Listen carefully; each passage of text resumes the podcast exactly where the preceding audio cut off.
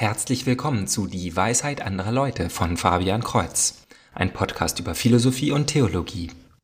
In Episode 27 spreche ich über die verschiedenen Bedeutungssinne der Bibel.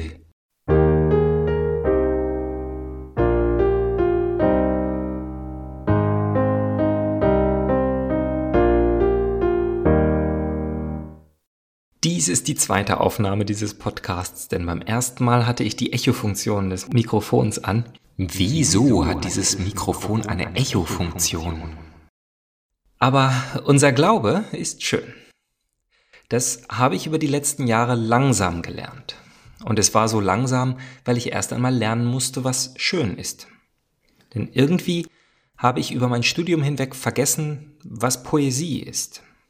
Noch in der Schulzeit hatten wir eine kleine Freundesgruppe, die einfach aus Spaß Gedichte übereinander geschrieben hat.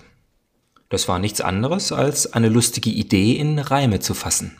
Doch es hat sich nicht weiterentwickelt. Als es dann viele Jahre lang nichts anderes war, als einfach nur Dinge, die man auch direkt sagen könnte, in Reimform zu pressen, habe ich alles Interesse an Poesie verloren. Vielleicht habe ich auch zu viel moderne Poesie, das Äquivalent zu moderner Kunst, gehört und mir gedacht, dass ich sehr gut auch ohne so etwas leben kann.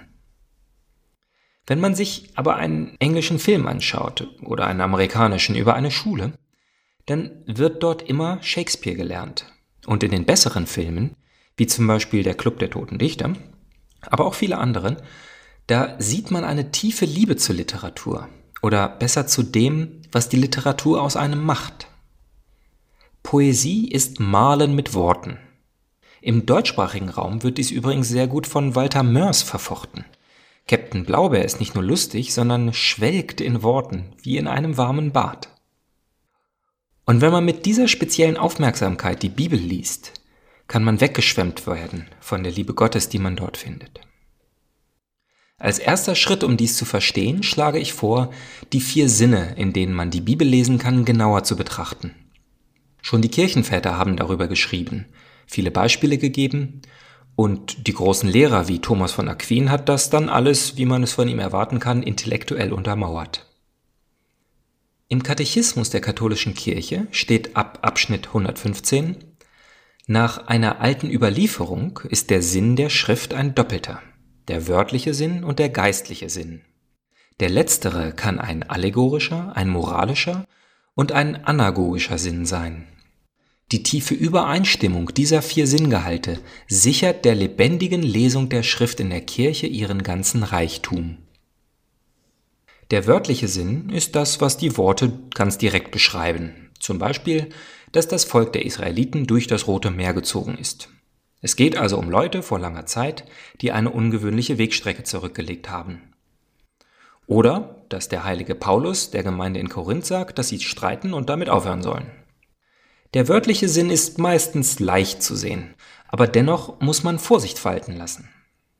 Auf der einen Seite wollen wir alles, was wir nicht verstehen oder nachvollziehen können, ausblenden. Wir sagen erst, dass es für den Glauben irrelevant ist und dann direkt, dass es Mythos und Fiktion ist. Am leichtesten fällt uns das in den Geschichten im Buch Genesis. Aber nach und nach kriecht dieses Denken in alle anderen Kapitel und Bücher bis deutsche Theologen sogar die Auferstehung Christi als historisches Fakt in Frage stellen. Wir dürfen keinen Text der Bibel rein spiritualisieren und ihm jeglichen wörtlichen Sinn absprechen. Wie schon Thomas von Aquin betont, basiert jeder geistliche Sinn, zu dem wir später kommen, zunächst auf dem wörtlichen. Er zeigt sogar, dass es keine für den Glauben wichtige Wahrheit in der Bibel gibt, die nur im allegorischen oder anagogischen Sinn aber nicht auch anderswo im wörtlichen Sinn zu finden ist. Auf der anderen Seite muss man auf das Genre des Textes achten. Der Erschaffungsmythos darf nicht auf dieselbe Art interpretiert werden wie die Bücher der Chroniken. Eine Parabel von Jesus hat ein anderes Genre als die Heldengeschichten von Josua oder David. Eine Prophezeiung mit Fluch oder Segen muss anders gelesen werden als die Psalmen oder das Hohelied. Auch Gemälde haben einen verschiedenen Detailgrad.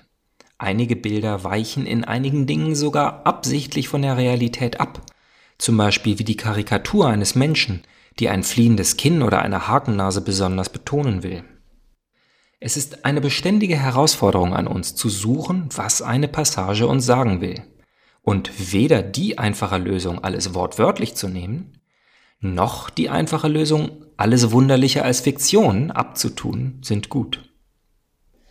Doch erst einmal genug vom wörtlichen Sinn. Unter dem Namen geistlicher Sinn verstehen wir, wie gesagt, drei verschiedene Arten. Den analogischen, den moralischen und den anagogischen Sinn. Und auf jeden möchte ich genauer eingehen. Ich kann mir die nämlich auch immer nicht merken. Der analogische Sinn erkennt die Geschehnisse des Alten Testaments als Vorahnung des Neuen Testaments. Ich habe des Öfteren die Disziplin der Typologie erwähnt, die diesen Sinn erforscht. Der Durchzug der Israeliten durch das Rote Meer ist eine Form oder ein Typ der Taufe. Ebenso wie die Errettung der Israeliten aus Ägypten durch Gott auf unsere Errettung aus der Sünde durch Jesus hinweist. Jonas dreitägige Reise im Bauch des Fisches ist ein Typ von Jesu Tod und Wiederauferstehung, drei Tage nach der Hinrichtung. Und hier sieht man, wie gefährlich es ist, den wörtlichen Sinn anzuzweifeln. Denn wenn man die Geschichte Jonas einfach deshalb als unwahr bezeichnet, weil es unseren physikalischen Erfahrungen widerspricht, dann kann man leicht die Auferstehung Christi ebenso als Fiktion sehen. Warum sollen wir das eine als Wunder akzeptieren, obwohl es physikalisch unmöglich ist, und nennen das andere einfach Märchen? Im Alten Testament sehen wir, dass der zweite Sohn auserwählt wird anstatt des Erstgeborenen. Abel über Kain, Isaak über Ismael, Jakob über Esau. Daraus argumentierten schon die frühen Christen ebenso, und man sieht das schon im Neuen Testament, dass die Kirche, die zur Mehrheit aus bekehrten Heiden besteht, das ursprünglich erwählte, sozusagen erstgeborene Volk der Juden ablöst. Nun, Abel erschlägt aber nicht Kain und Isaak nicht Ismael und Jakob bekämpft nicht Esau, weder als Ahnherr noch als Volk sondern andersrum. Daher ist dies und war dies nie eine Berechtigung für Christen, Juden Gewalt anzutun. In stärkstem Maße sehen wir den analogischen Sinn im Alten Testament, wenn wir es als Typ oder Symbol für das Neue sehen. So haben die Kirchenväter in den ersten Jahrhunderten gepredigt. Der heilige Augustinus findet aber auch im Neuen Testament den analogischen Sinn in der Parabel vom guten Samariter. Im wörtlichen Sinn hören wir die Geschichte von einem Leviten und einem Schriftgelehrten, die an einem beraubten und geschlagenen Mann vorübergehen, und von einem Samariter, der ihm hilft. Die Analogie besteht hier wieder zu Christus, der den gefallenen Menschen aufrichtet, nachdem die menschlichen Versuche zum Gottesdienst und der Gerechtigkeit nicht helfen konnten. Man kann also sagen, im analogischen Sinne lehrt uns die Bibel, wer und wie Christus ist. Christus ist das Manna in der Wüste und der Helfer derer, die gefallen sind. Die Geschichten geben uns die Farben, aus denen die Realität Christi gemalt ist. Da Christus aber nicht nur unser Retter, sondern auch unser Vorbild ist, finden wir an denselben Stellen den moralischen Sinn, der uns lehrt, was für uns das Richtige zu tun ist. In der Parabel des guten Samariters sind auch wir gefordert, den Gefallenen und Ausgeraubten aufzuhelfen. Wer bin ich in der Parabel vom verlorenen Sohn? Bin ich der verlorene Sohn oder der ältere Bruder? Äh, hier sehen wir übrigens auch wieder, dass der jüngere Sohn trotz seiner Verfehlungen dem älteren gegenüber letztlich im Vorteil ist. Fliehe auch ich wie Jona vor Gottes Willen? Und was bedeutet Davids Fehlleistung mit Bathsheba für mich und meine Begierden? Behalte ich ein Stück Sünde für späteren Gebrauch so wie Saul den König und das Vieh der Midianiter für sich behalten hat. Und wie der heilige Thomas von Aquin gesagt hat, bleibt es nicht bei der impliziten Moral, sondern wir finden in den apostolischen Briefen die wörtliche Aufforderung, dass das moralisch gute Leben unseren ganzen Willen verlangt. Schauen wir uns zuletzt den anagogischen Sinn der Schrift an, der uns das große Bild, den Anfang bis zum Endziel zeigt. Um auf die Parabel vom guten Samariter wieder zurückzukommen, sehen wir hier die Reise des Menschen heraus aus Jerusalem, dem heiligen Ort Gottes, nach Jericho, dem Symbol für Weltlichkeit. Der Mensch wird von der Sünde ausgeraubt und Gesetz und gute Taten können ihm nicht helfen. Christus hilft ihm nicht nur auf, sondern bringt ihn in die Kirche, in der er ihn mit Sakramenten wie mit Balsam und Kräutern versorgt. Doch der Samariter geht weg mit dem Versprechen, bald wiederzukommen. Und hier sehen wir die derzeitige Situation des Menschen. Wie die Israeliten wandern wir durch die Wüste, erwarten aber die Ankunft im heiligen Land.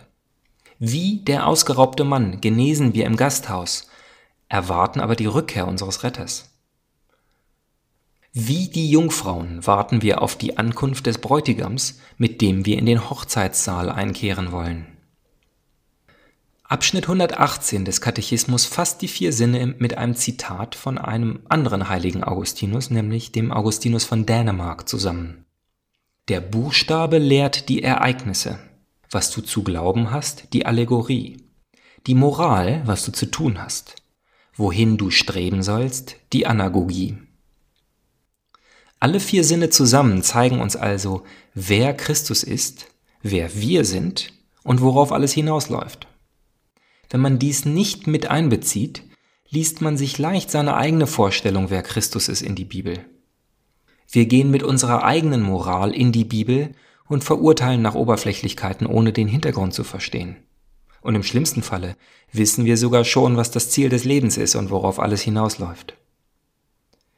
Die Methodik der Lectio Divina, die unter anderem von Papst Benedikt ins Bewusstsein gerufen wurde, hilft uns, die Bibel so zu lesen, dass wir uns auf die Suche nach den vier Sinnen machen. Und das erweckt die Bibel zum Leben, nämlich in unserem Leben. Fragen, Kritik, Wünsche? Schreiben Sie eine E-Mail an dwal.fabian-kreuz.de. Kreuz mit TZ. Also bis zum nächsten Mal. Gottes Segen.